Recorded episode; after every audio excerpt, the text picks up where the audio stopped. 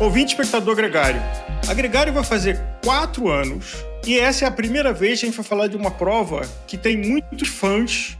Tem gente que é aquela história chora é, de alegria, uh, que é o Outroot. E no Outroot tem um, um, pai da Gregário, que é o Ronaldo Martinelli, que talvez seja uma das pessoas com maior experiência, pelo menos que eu conheço, em participação, em treino de atletas para fazer o Outroot. E uma amiga, Maíra, que algumas pessoas conhecem como Japa, até no perfil dela do Instagram, que acabou de ter uma genial experiência do Outroot é, muito recente. Então, Maíra e Ronaldo, bem-vindos e bem-vindo ao Outroot na Gregário.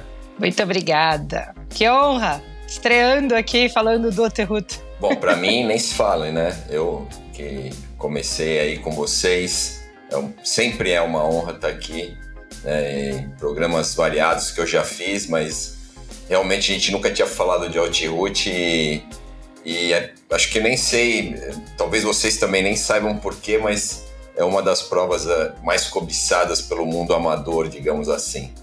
Então, conta pra gente, Ronaldo, quanto, há quanto tempo existe essa prova? Porque ela começou só com um formato longo, é, em uma montanha, em uma cordilheira da Europa, depois se expandiu, até teve uma tentativa do, do, do Brasil, que pela pandemia não aconteceu, é, e evoluiu em formatos mais curtos. Mas, assim, só para atualizar o nosso espectador ouvinte, o que, que é o Outroute? Bom, o Outroute é uma prova amadora em etapas, né? A primeira versão, digamos assim, foi nos Alpes franceses é, em 2011. Esse ano eu não tive, foi um amigo meu que inclusive é treinador hoje né, da Five, ele é, viu isso na internet e falou, pô, agora vai ter uma prova no estilo Tour de France amador, né, que você muda de cidade, né? E é lá nos Alpes franceses, só montanhas míticas tal. Eu, na época, não me interessei, né? Isso era 2011. E aí, no, no final desse ano de 2011, ele se inscreveu. E aí falou, pô, vamos comigo tal. Ficou insistindo e a gente... Aí eu acabei, na época, tentando fazer a inscrição para você ver como mudaram as coisas, né? Naquela época, você tinha uma fila né? Você não conseguia se inscrever direto, você entrava numa lista de espera e, e aí eles te chamavam na medida que tivesse vaga, né? E isso era uma coisa bem difícil de acontecer. E eles fizeram uma segunda ou terceira chamada e, e eu acabei entrando. E aí foi quando eu me inscrevi desde 2012. É, e era só a versão dos Alpes. Hoje a gente ainda tem a versão dos Alpes, que é a versão maior, né, de sete dias. O resto, todas as outras, né, e foram criadas versões na sequência no Pirineus, nas Dolomitas, aí em pequenas, em regiões menores, né? Por exemplo, agora vai ter o Mont Ventoux, que vai ser a última do ano, agora em outubro. É, fizeram, né? Que já falei Alpe d'Huez, fizeram algumas versões de três dias, é, as versões médias, que foi essa que a Japa, a Japa ganhou, uma versão de cinco dias que foi nas Dolomitas. Então, Pirineus e Dolomitas ficaram versões de cinco dias, a única longa Alpes com sete dias e mais duas ou três versões no ano com três dias de duração.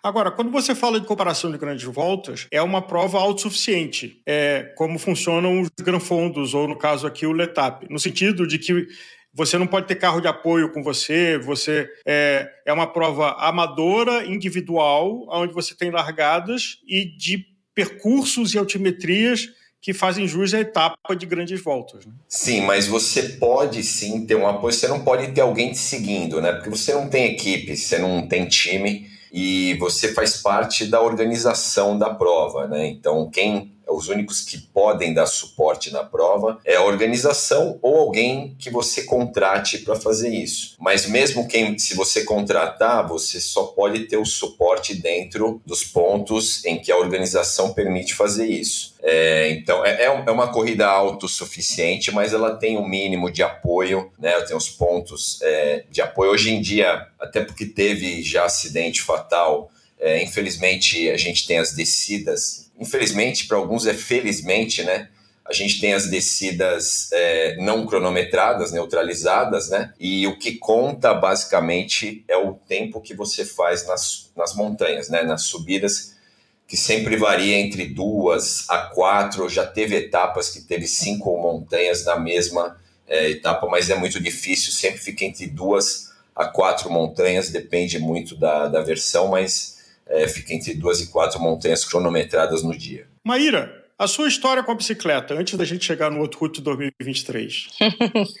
a minha história na bicicleta, na verdade, começou faz pouco tempo. Eu comecei brincando com bicicleta barra de ferro aqui de casa, indo na esquina comprar verdura. Eu tinha minha bebezinha de três meses. Eu sou mãe de duas pequenininhas e foi exatamente, acho que por conta da pressão da maternidade, né, para mulher é muito pesado esse momento da vida. Eu comecei a buscar alternativas que me tirassem um pouco dessa esfera da maternidade pesada e eu comecei a usar bicicleta para fazer compra aqui no bairro. Isso foi em 2018. E aí eu, uma amiga né, nossa do, do, da comunidade de ciclismo, a Adriana Lobo, que inclusive também uhum. tem uma uhum. assessoria, me ensinou a clipar, porque ela era minha personal trainer.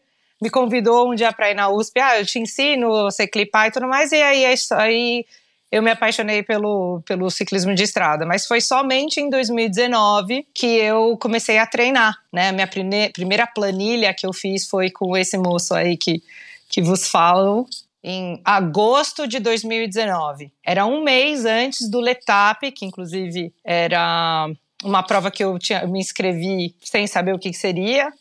Fiz o Letap de 2019 e aí o resto é história, porque eu depois que eu comecei a treinar planilha e ter o Ronaldo tirando o couro de mim, eu não parei mais. Ronaldo, uma questão que sempre existe, e a Maíra falou aqui pra gente, preparação porque, é, e a gente já falou isso algumas vezes com você em outros programas da Gregário, é, situações como a que a Maíra é, relatou, de um mês antes ela resolveu que ia fazer o Letap. E aí o valor de um treinador em a, a orientar e dar um senso de realidade.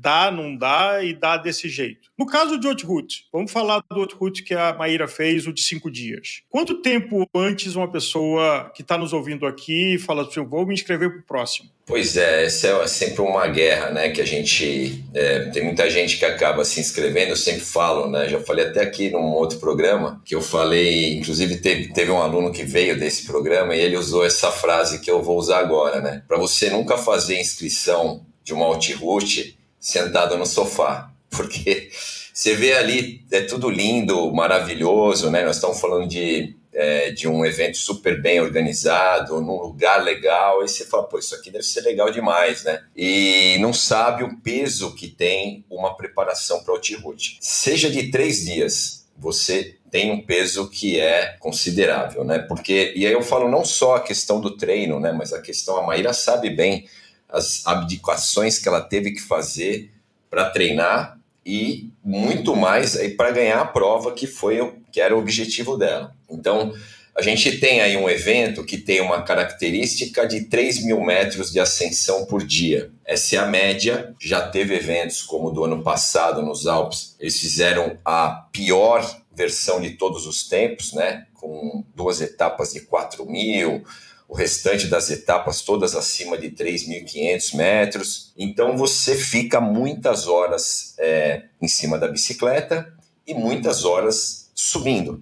E a gente está falando é, de 60, às vezes 70 quilômetros subindo ou, ou, ou, até mais, como já teve etapas que tiveram aí 80, eu já fiz etapa de 80 quilômetros de subida, por incrível que pareça. E então a pessoa não, primeiro tem que ter um histórico, ela não pode se inscrever da noite para o dia achar que tudo é possível.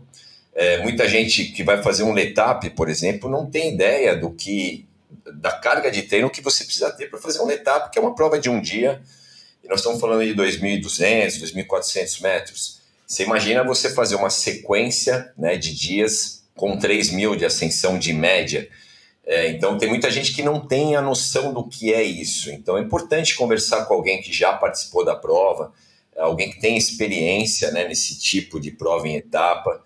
É, eu sempre falo que o grande segredo é você fazer sequências de dias, né, ou seja, training camps, que possam te dar não só a condição física, mas a condição psicológica, né, de você entender o que é um evento desse. Se fizer três, quatro dias de treinos aí que sejam próximos né, do que você precisa entregar, você já vai ter mais ou menos a noção né, do que te espera. E assumindo a base, que alguém que tem uma, algum, alguns anos rodando de bicicleta, com algum volume, quantos meses antes para fazer um outro route de cinco dias? Eu sempre falo assim, Álvaro, se a pessoa tem alguma experiência em evento de alta montanha, porque não basta ser uma prova uma, uma, única prova ou um único evento, ou sei lá, um treino, coisa do tipo. É, ela precisa ter um, ou, assim, uma experiência, o que, que é subir montanha ou subir várias montanhas no mesmo dia. Se ela já tem essa experiência, eu acredito que, lógico, vai depender muito do histórico, da condição física dessa pessoa.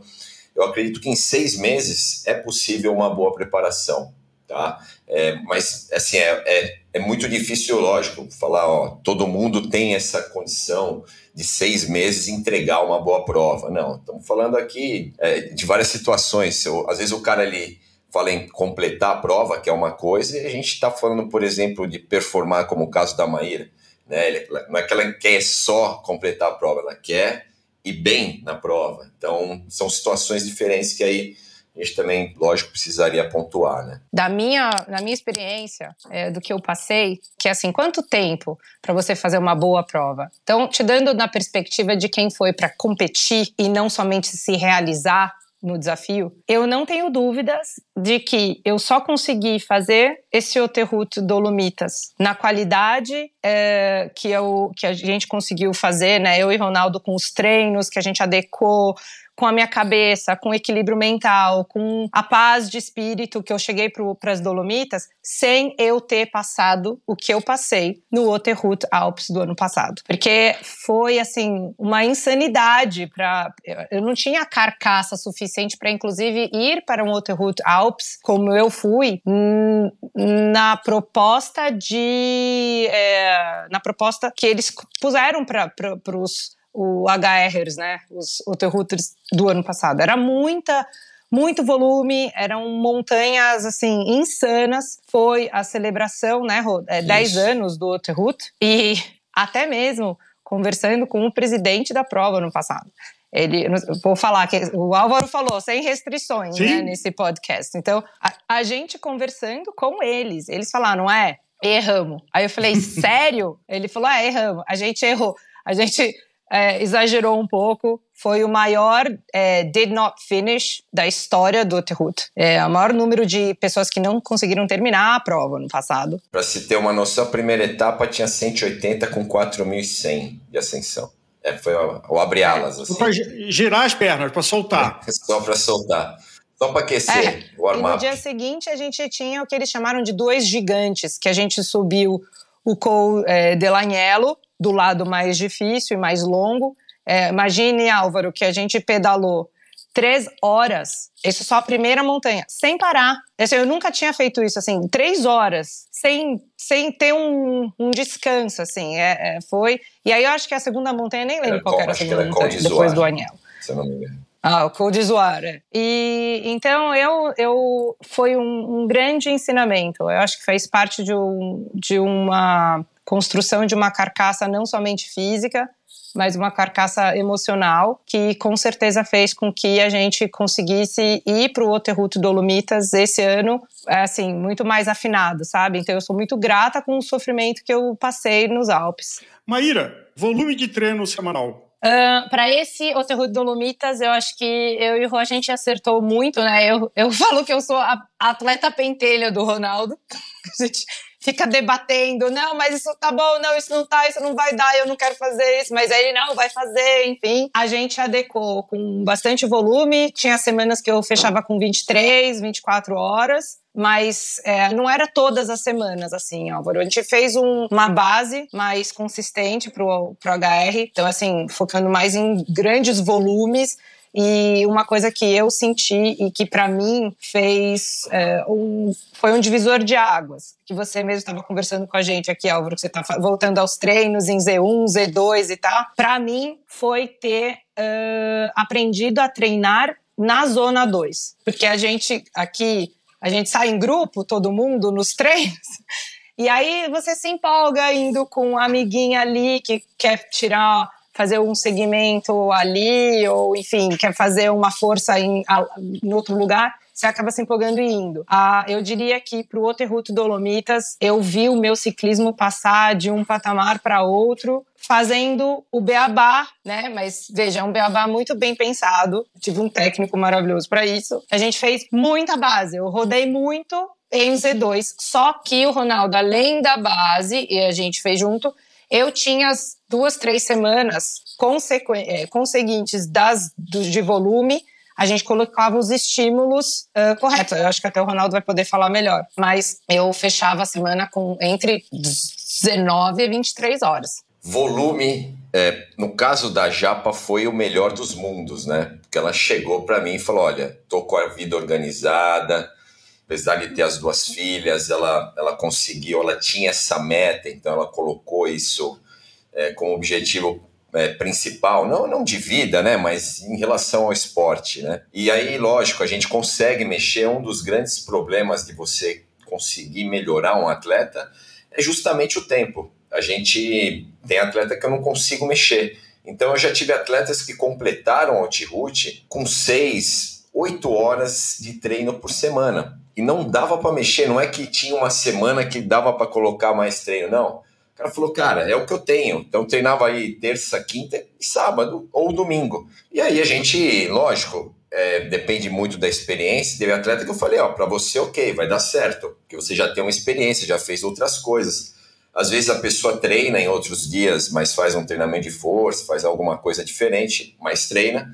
E, e aí dá para adequar. Mas tem gente que eu falo que está muito longe, né? Eu, a gente tem, é, bom, de todos esses anos, né, que eu levo gente nessa prova, eu tenho uma medida, por exemplo, de, do que é completar um multi-route. Então, eu sempre falo o seguinte: se você não tem é, 2,3 watts por quilo para subida, para montanha, você não vai completar no tempo limite da prova. Eu já tive atletas que fizeram 2.1, mas ele ficou em penúltimo lugar. Quase ganhou o Lanterne Rouge. Eu uso como uma medida de segurança, ó, você tem que ter 2.3 watts por quilo, tá?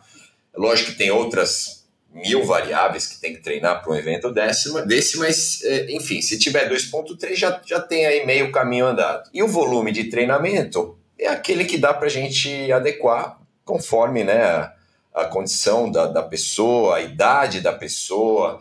É, então, tem uma pessoa que está acima do peso, pô, se, se ela perder aí 3, 4 quilos, já melhora muito o VO2 dessa pessoa. Então, existe aí uma grande possibilidade. E eu já, já tive atletas que eu peguei 1.8, 1.9 e eu falei, olha, a gente não vai ter tempo para você completar no tempo. A gente pode fazer um projeto para dois anos, né? Por isso que o tempo ele é muito é, é, um negócio que é difícil responder, né? Porque cada caso é um caso. No caso de quem vai completar uma prova dessa, né? Quem quer completar única e exclusivamente. O cara que quer competir, geralmente a gente sabe que já tem uma condição diferente. E aí também eu tenho os números, né? Porque eu já tive o um atleta que teve a luta ali para completar e já tive é, aí a, a Maíra foi a terceira atleta minha que ganhou a Altiroute, então eu tenho uma noção dos números também de quem compete, tanto no, no feminino quanto no masculino, né? Mas é, é lógico que o volume, é, eu, eu tenho caras que têm oito horas de disponibilidade e tenho caras que têm 25 horas por semana de disponibilidade. Aí é só a gente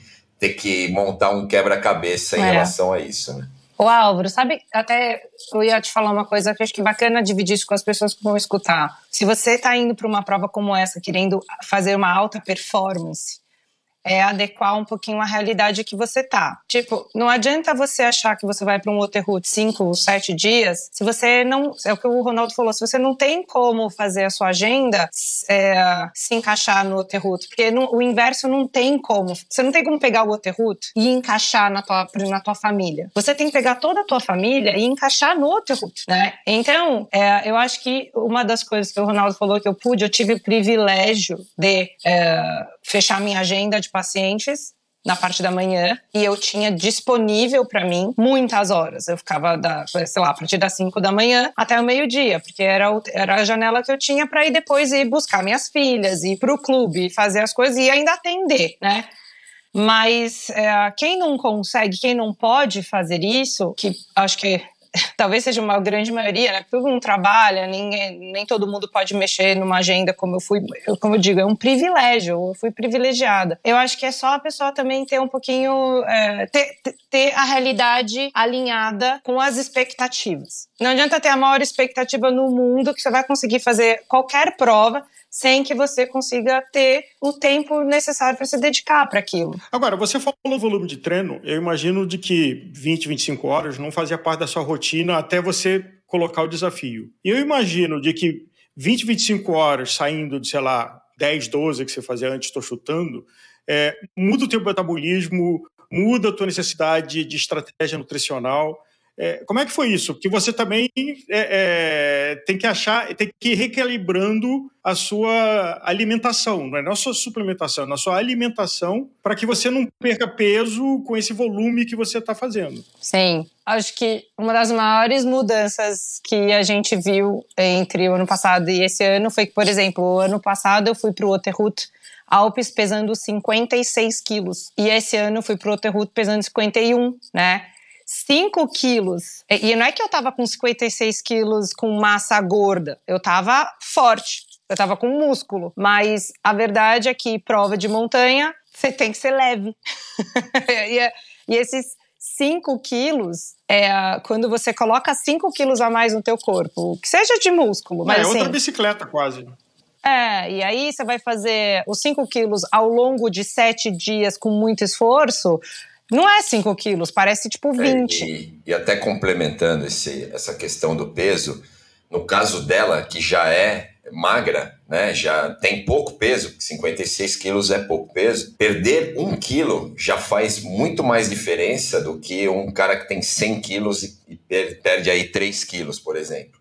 Né? Então, no, no, caso dela, tem um Sim. efeito muito maior, principalmente para o VO2, né? Pra... E eu, e eu fiz, Álvaro, tudo com acompanhamento. Doutor Rodolfo Camargo, que é assim um nutricionista, é, ele, ele realmente me ajudou a mudar a composição do meu corpo de uma maneira saudável. Eu fiz uh, uma restrição alimentar considerável na época do treino que eu estava fazendo mais volume com baixa intensidade. Então eu precisava utilizar menos estoque de, de glicogênio para fazer, sabe, energia. Então eu dei uma bela de uma enxugada. Puta, eu comecei a treinar pro Terrut deste ano, outubro, né, Rô? Acho, acho que vale dizer também, Álvaro, que no caso dela, é, ela teve que fazer uma adaptação a essa estrutura de treino com mais tempo de duração na semana, tá?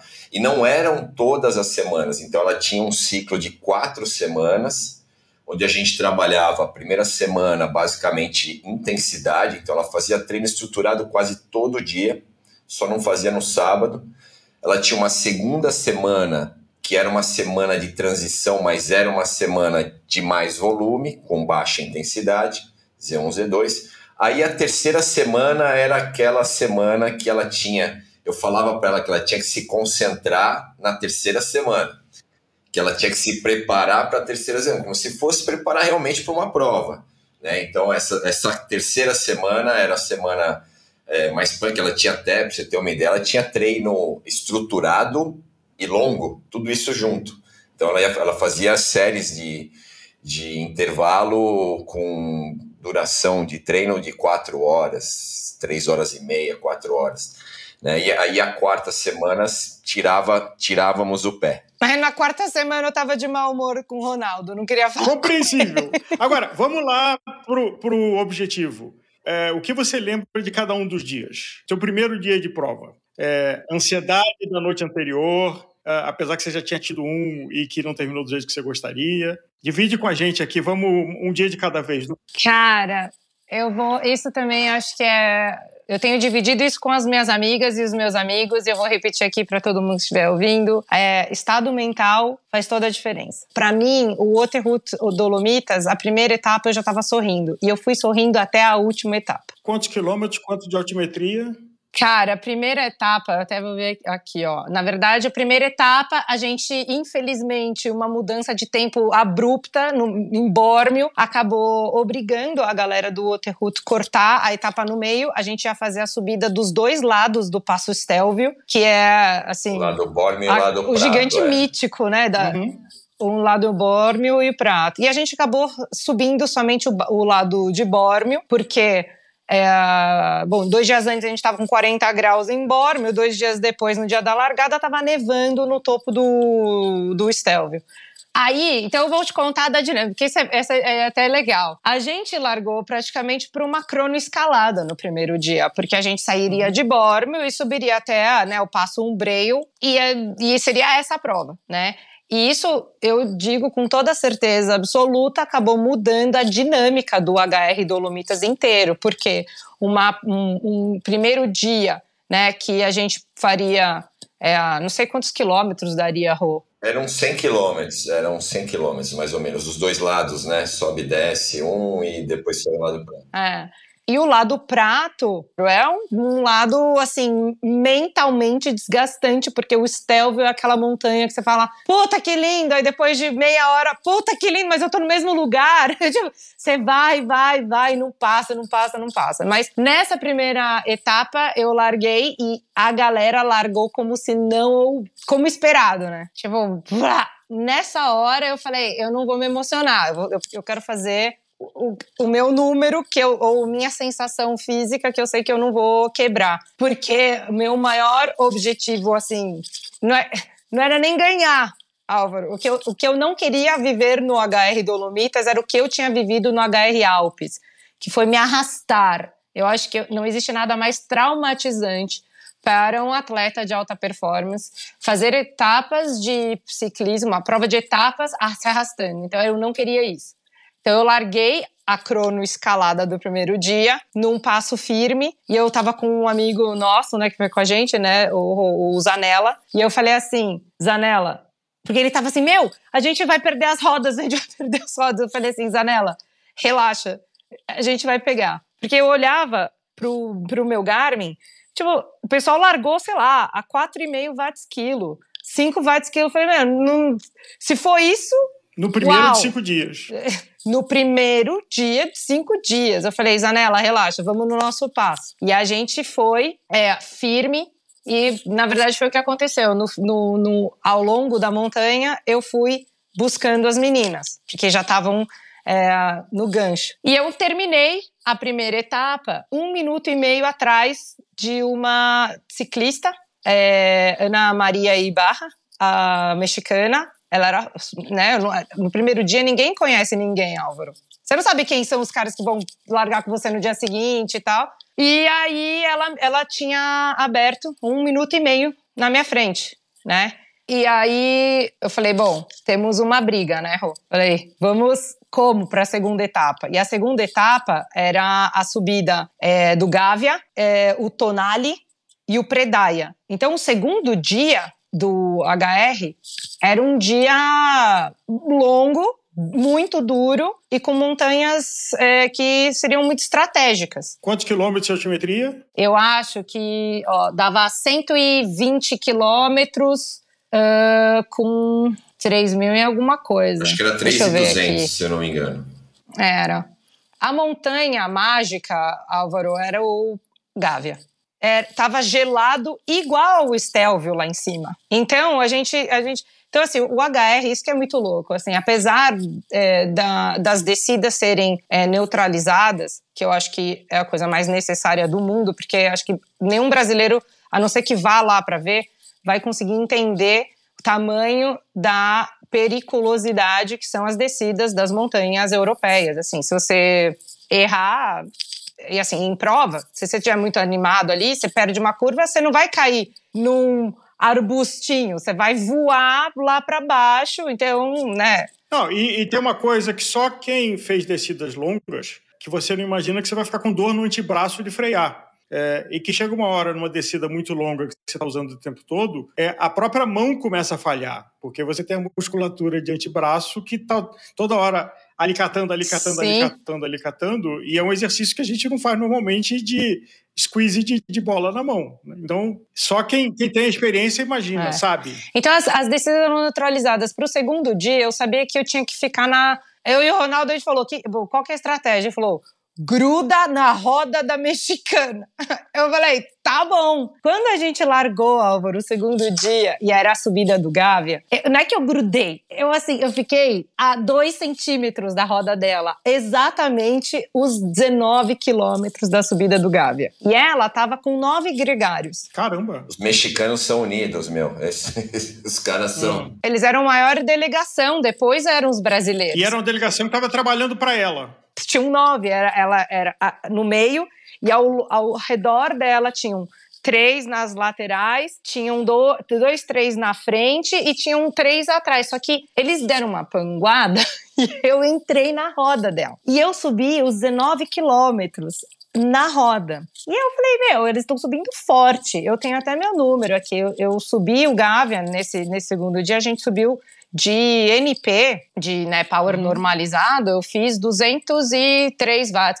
Dava 3.8, 3.9 watts quilo. Essa primeira, a primeira montanha do segundo dia. Falei, cara, eles estão subindo forte, mas ok. Eu tava me sentindo bem na roda dela. E aí era muito engraçado, porque no meio da. faltando uns 5 quilômetros do Gávea, ela ficava falando espanhol assim. Ela, meu, tomara que eles não me estejam escutando depois desse, áudio, esse podcast, mas era assim. Ela, ela tá aí? Hum. É. Ela ficava assim, ela tá aí? Aí o mexicano falava, tá. Passava um quilômetro, ela ainda tá aí? Aí o outro mexicano, tá, ela se, ela, ela tá, segue, segue na tua roda, segue na tua roda. Ela, porque aí ela começou a brigar com os gregários, porque eles tinham que tirar, me tirar da roda, enfim. É, e aí, eventualmente, faltavam uns dois quilômetros, ela perguntou, ela ainda tá aí? Aí eu respondi, sim, estou aí. aí Aí o Zanella, que estava também tentando estar tá no grupo, é, pegou e atacou no Gávea, faltando um quilômetro e meio. Eu saí dos, dela e dos gregários e também fui tentar ir com o Edu. Nesse, nesse final do Gávea, como ela estava um minuto e meio, eu só consegui tirar dela, sei lá, 10 segundos. É, mas psicologicamente foi um golpe. Ela ficou, perdeu a concentração foi. tomando conta de é. você. E acho que isso que é o legal da, da prova como um route porque eu aprendi nessas duas edições que não é só potência, é tem uma estratégia. Você tem que ser meio, você tem que jogar com o que você tem, com as referências que você tem. E neste dia do segundo estágio, as outras duas montanhas, a segunda montanha era logo na descida do Gávea. Então você não uhum. tinha transição. Mas a terceira montanha, para chegar na última montanha do dia, né, Rô, tinha uma transição de 30 e tantos quilômetros, Álvaro. E o que, que aconteceu? Os mexicanos estavam em pânico, que eles não queriam que eu, que eu estivesse com eles na, na transição. Porque a gente só tava eu e o Zanella que tava conseguindo Sim. subir com eles ali. E, então eles, no topo de todas as montanhas, né, eles faziam tipo um pit stop Fórmula 1 em torno dela. Tipo, era ela mal desclipava, já vinham com garrafa e com a manta térmica e trocava a roupa dela. Eu falei, meu, e eu, e eu ia usar nela tentando comer para não perder o bonde, etc. Só que na última montanha, quando a gente ia começar os 30 quilômetros para ir para a última montanha, os mexicanos puf, largaram a gente, né? Até aí, ela ainda estava na minha frente. Aí eu falei, Edu, ferrou. Não tem ninguém para fazer a transição e assim, a gente vai tomar 10 minutos e tal. Quando eu olho para o lado, tava só todos os nossos brasileiros da ponteira. Assim, tava o Galote, o Vitor Meira, tinham mais uns cinco caras que estavam com, com, o pessoal da ponteira do HR. Eu olhei pro Galote e falei: Meu, pelo amor de Deus, bora para essa transição. E aí a gente fez uma escaleira, é, acho que eram uns 30, Álvaro, na escaleira. Final de Copa do Mundo, Brasil e México. É, exato. E aí, só que os mexicanos já tinham largado a gente. Eles tinham.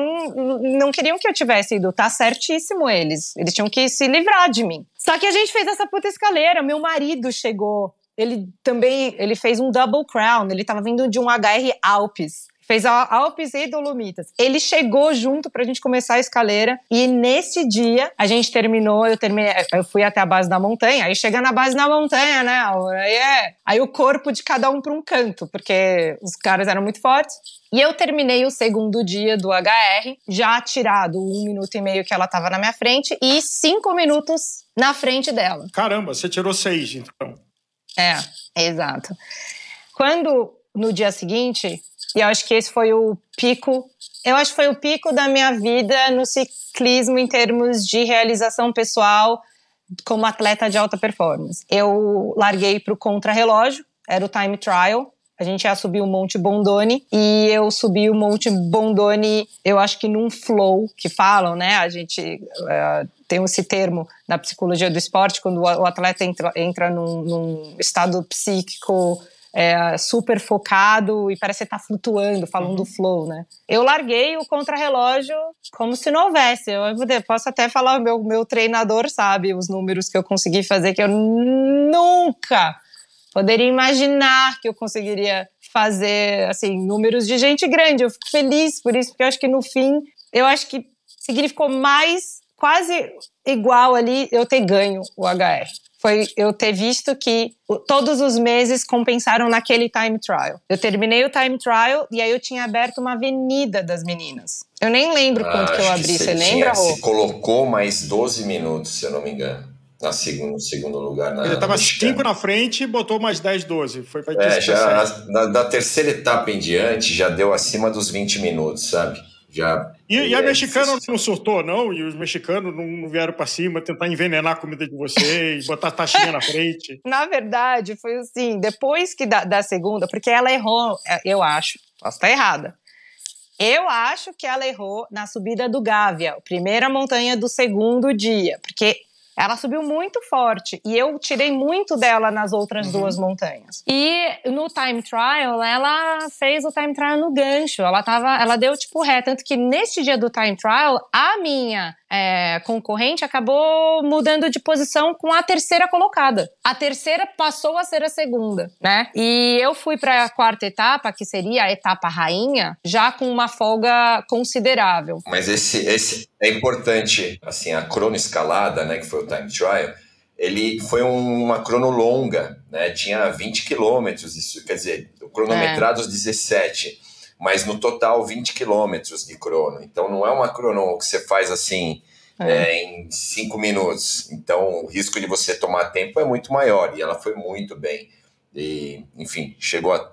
Não, vou, eu não ia falar isso, né? Mas ela chegou lá em cima até com com uns, umas iriguizila no, no, estômago de tanta força que ela fez. Pode falar. Foi no banheiro eu, eu cheguei do pórtico, Álvaro, falei, Ronaldo, sai da frente, vai no banheiro. Todos os alertas acendendo, todos os alarmes.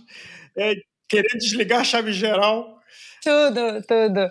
É, mas foi muito legal. Puta, o time trial foi assim, foi incrível e foi foda, porque quando eu vi a mexicana, que ela tinha largado na minha frente, quando eu vi que eu tava pegando ela, não sei, tem até um, um gráficozinho no meu Training Peaks que passa lá assim de. É, 235 watts, de repente vai para 267, 270 watts.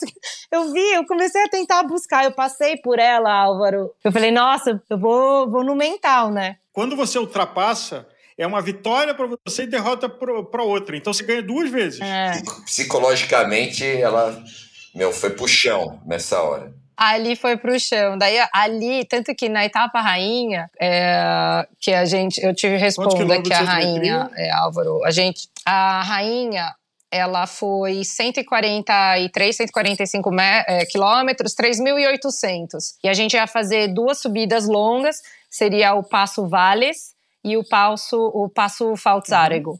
Né? E uh, eu já tinha aberto 16 ou 17 minutos da segunda colocada. Eu estava a 20 minutos da segunda e acho que 25 minutos da terceira. Então eu fiz a etapa rainha é, poderia ter feito até mais tranquilo, mas eu ainda tava na noia. Eu falei, ah, sei lá, vai que fura o pneu, sei lá, dá um problema no meu câmbio. Então eu ainda entrei a etapa rainha meio na noia. E no dia da largada da etapa rainha, a quarta, meu, a, a mexicana saiu que era uma louca. Na, assim, também. Eu falei, caramba! Aí eu falei, demorou 38 minutos pra gente buscar. Ela tava no desespero. Cara, sei lá, eu não, eu não sei o que, que rolou. Você vê, eu não sei se ela, se ela tava querendo na verdade, com tentar... segundo lugar, né? Que ela acabou perdendo também no final. É, eu acho. Eu acho, eu acho. Mas eu estava preocupada de eu dar algum chabu e perder minha, minha posição. Então, Ainda na etapa 4, é, eu achei, cara, eu falei, melhor eu garantir, né? Deixa eu continuar fazendo meus números. E eu tava muito bem, não tava fadigada, eu tava com a perna fresca ainda no quarto dia. E, e eu acabei fazendo as duas subidas muito bem, muito forte, assim, né, Rô? O legal é que ela foi evoluindo de uma etapa para outra, né? Ela não perdeu performance como a maioria dos atletas, por exemplo, a mexicana eu sempre falo, né, que quando você vai para uma prova dessa, não adianta você fazer a, a conta para um dia, dois. É, uhum. Eu já vi cara desistindo é. no segundo dia de competição indo para casa. O cara chegou para mim e falou: Ó, oh, tô indo para casa, não quero mais isso. Porque faz a conta errada. E, e, aí, no caso da Maíra, e como eu acho que assim acontece com bastante atleta também, é, você vai evoluindo, né? Você vai se adaptando mais à, à situação de prova. Os brasileiros sofrem muito no, nas primeiras etapas por conta também do, do fuso horário, né? Tem entrar no fuso. Muita gente acaba chegando muito próximo da prova, que não é o ideal. E no caso da Maíra, não, ela chegou bem antes. Então ela se preparou muito em relação a isso. Ela, é, eu vou falar do foco dela, que aí, aí tá nos bastidores. Ela ia para o congresso técnico com uma bandeja de arroz japonês e geleia. entendeu? O, o marido dela, que é outro noia também, ele não ia tomar café da manhã, não ia comer os brioche, não ia comer o, os pan italiano, não ia comer nada disso. O cara pegava e comia no quarto dele arroz japonês com geleia. Né? Então, é. É, precisa estar tá muito focado né, no resultado quando a pessoa começa a entrar nesses parafusos, né? É. Mas isso, né, Álvaro, é quem tá indo para um Waterhoot para é, é, diferente, assim, ah, vou, vou participar de um Waterhoot para terminar, para me realizar, vou, sabe, tirar o me tirar da zona do conforto, mas eu vou participar de uma prova legal para eu, eu me vencer. Eu tinha ido para esse Waterhoot, é, com certeza absoluta era para me vencer em primeiro lugar. Mas ao longo dos dias da, da, da, dos stages lá, eu, eu fui. Falei, porra, eu acho que eu, né, tô conseguindo imprimir números e fazer é, e conseguir a, a, performance mais alta da minha vida sem sofrer tanto. Então a gente estava falando da, do início da quando eu terminei a etapa rainha, aí eu vi que tipo eu ia eu poderia fazer a última etapa, o quinto e último dia do Terruto Dolomitas tranquila. E foi o que aconteceu. E, é, e, e, essa etapa, Álvaro, foi uma etapa como a última etapa do Tour de France em Paris. Sim, dos campeões. Foi um desfile. Ah, é porque tinha aberto muito, então eu me permiti um pouco é, olhar para as montanhas. Eu acho que isso é uma outra coisa que quem faz HR, a gente brinca que as, pe as pessoas perguntam: nossa, e é muito lindo! Você viu aquela montanha? Você fala: ah, não, eu só vi catraca, só vi. Você, você, você não vê tudo, né, tanto, com tantos detalhes. E no último dia eu me permiti. É, fiquei no grupo da segunda e da terceira colocada, porque elas já tinham verbalizado para mim que tinham desistido de atacar ou qualquer coisa do gênero. E a mexicana estava em que posição? Estava em terceiro? Ela já, ela, nessa hora ela estava em terceiro, só que ela estava brigando com a segunda, que era, tá. que era a italiana, que é uma triatleta, ex-triatleta profissional lá da Itália. E você terminou a etapa com quanto de gap para a segunda colocada? Uns 25 minutos. Eu terminei, é, eu abri uns 25 minutos, Álvaro, eu abri bastante. E ela perdeu a última etapa por dois segundos, um erro total de cronometragem. Não tinha como ela ter perdido. é, bem. na verdade, foi, foi meio estranho. É, o, o, o, HR, ele, ele acho que se tem uma coisa que é para. É uma crítica construtiva para os caras é realmente ver essa questão do chip, porque a gente teve, inclusive, é, o Fábio Galotti, que é, é foi o terceiro é, na categoria, final do, do Waterhoot, e ele, os caras erraram o tempo, então eles premiaram um britânico é, em vez de premiar o galote, sabe? Porque deu o erro do chip. É, a própria Aninha também, acho que ficou em terceiro na categoria, acho que não ficou. Agora, é, Maíra, que emoção você guarda de cruzar a linha da chegada e falar: venci, venci, venci, venceu a você e venceu a prova? Álvaro, foi, o, olha, é, memória que eu com certeza vou levar até o último dia da minha vida. E no fim, a beleza que eu acho, eu falo isso direto também para mim mesma e para os nossos amigos, que é, É, acho que saber que essas experiências só a gente vai lembrar, Álvaro. Daqui a dois, três anos, quem é que vai lembrar? Quem ganhou o Oterruto Dolomitas? Daqui três anos ninguém vai saber que fui eu. Daqui cinco anos ninguém vai saber. Daqui dez anos ninguém vai saber. Mas eu vou. Então, o que eu guardo daquele momento que eu cruzei a linha foi é, a consagração de dois anos de muita dedicação, é, de muitas horas de treino, é, muito equilíbrio que eu tive que fazer por conta das minhas filhas. Putz, uh, o quanto que eu saí do, da zona de conforto ah, sei lá, e, e poder estar tá lá e o Ronaldo tá lá também na, no topo, meu marido, os meus amigos, e aquela delegação do Brasil, todo mundo meu, se abraçando, foi muito legal. É assim, é, é isso, é uma consagração da dedicação, talvez da palavra consistência. A gente foi muito consistente, sabe? E, e acho que cai a ficha de que as coisas precisam de tempo. Não tem como a gente conseguir chegar onde a gente quer rápido. Parabéns, Maíra. Parabéns, Ronaldo. É, eu diria que Obrigada. tem um preconceito do Output. Eu acho que talvez o ouvinte espectador, ouvindo a história dos dois aqui, é um desafio que vale a pena colocar. Planejar, Exato. treinar, se preparar a vida, como a, a Maíra falou. Eu acho que qualquer um Iron, qualquer coisa desse tipo, você tem que desenhar a sua vida por um momento, por um intervalo, em volta desse objetivo e aí é isso que você vai se divertir. Pode até ser Sem que dúvida. você não ganhe como você ganhou uma ira de lavada, quase dando volta em cima. Mas eu acho que, como você disse, vai se divertir mais. Sem dúvida. Não, e a gente sabe, Álvaro, só para terminar, desculpa, mas quando a gente terminou a prova esse ano, ela falou, né, que a gente tava lá os amigos e a gente esperou até o último do grupo chegar, né? Então a gente teve, tive atleta de 68 anos. Então, é, nada paga, ainda mais eu como treinador, nada paga ver o, o sorriso de satisfação, muitas vezes o choro de alguém que passou por todo esse processo e chegou ali na linha final. Né? Isso para a gente é, é um negócio, uma experiência incrível. Álvaro, eu acho que tinha que fazer um Waterhoot. É muito, não, de verdade é muito legal, independente do meu resultado, assim, é uma prova muito bem organizada, é uma prova muito segura, é uma prova nos lugares mais bonitos do mundo, e aí lá, sei lá, todo mundo tá com, com objetivos diferentes, mas no fim todo mundo vivendo mesmo, o mesmo, sabe, tirar o melhor de si. Eu acho, de, eu acho Álvaro HR 2024. eu acho. Hashtag. Congela, obrigado, ouvinte. Vamos acompanhar as cenas dos próximos capítulos. A gente se vê no próximo programa. Ronaldo e Maíra, muitíssimo obrigado e parabéns pelo trabalho e pela conquista. Obrigada, Obrigado, valeu. Obrigado pela oportunidade.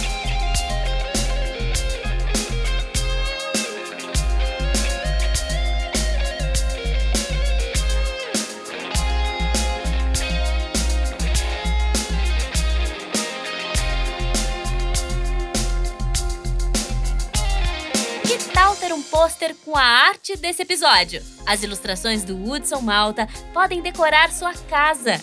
Entre em contato com a gente e saiba mais.